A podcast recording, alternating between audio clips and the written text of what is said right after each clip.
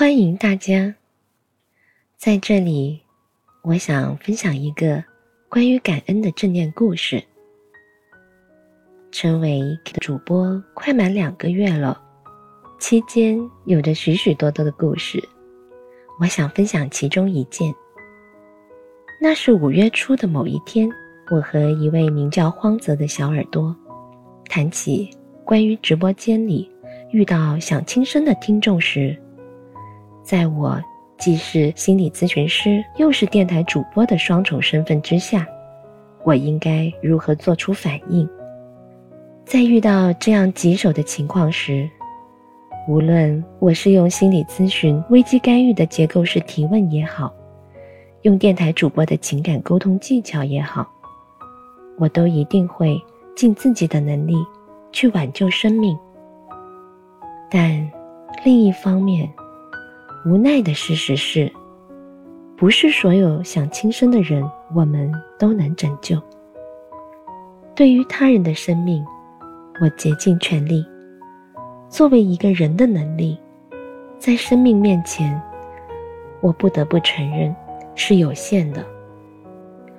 荒泽提出的这个话题，让我想起了孙仲旭。我以前叫他 Look，他去世前不久。送了我一本他翻译出版的作品，叫做《梦想家彼得》。他说：“记得我以前爱猫养猫，正好这本书是猫做封面，希望我喜欢。”我很开心的收下。可是，我的《梦想家彼得》还没读完，Look 就去世了。我和 Look。在同一个城市读大学，读的又是同一个专业。他学校离我学校很近，我们都爱吃羊肉烩面，常说起要在广州找到最好吃的烩面馆。可是我们一直都没找着。Look 在读书时期被誉为神童，别人在用奔跑速度的时候，他已经在飞。十七岁，已经大学本科毕业，进入国企工作。本着过人的天赋和对语言文学的热爱，Luke 开始翻译文学著作。他翻译出版了三十一种作品，其中《麦田守望者》和《岛上书店》最受关注。《麦田守望者》是 Luke 生前最喜欢的作品之一。我想，他翻译的这个版本。之所以可以成为经典，是因为读者可以感受到他在作品中所倾注的毕生的热爱吧。Look 内心怀着汹涌的情感，遥望生命滋滋燃烧的火焰，在那些他喜爱的文学作品里找到喷薄的出口，可却并未得到完整的慰藉。那年夏天的某一天上午，患有重度抑郁并已经住院治疗了一段时间的 Look，在医院办理了出院手续，然后返回家中，打开电脑，写下所有银行卡账号和密码。下午，独自返回医院，从医院大楼跳了下去。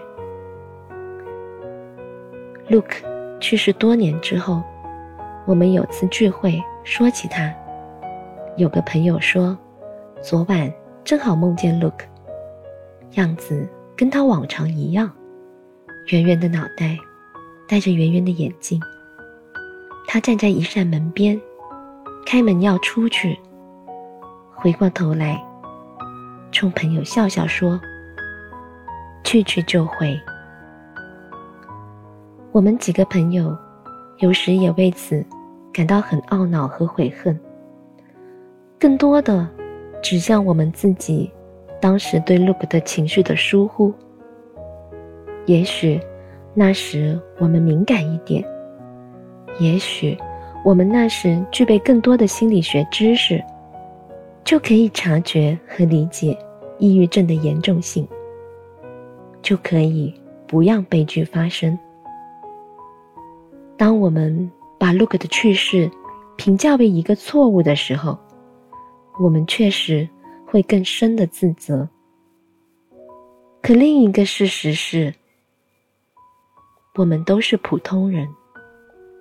关于自己的人生和他人的人生，我们都尽力了。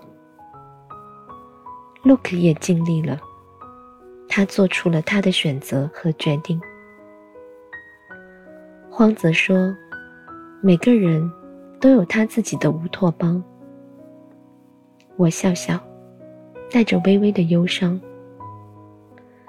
在直播间，隔着手机屏幕。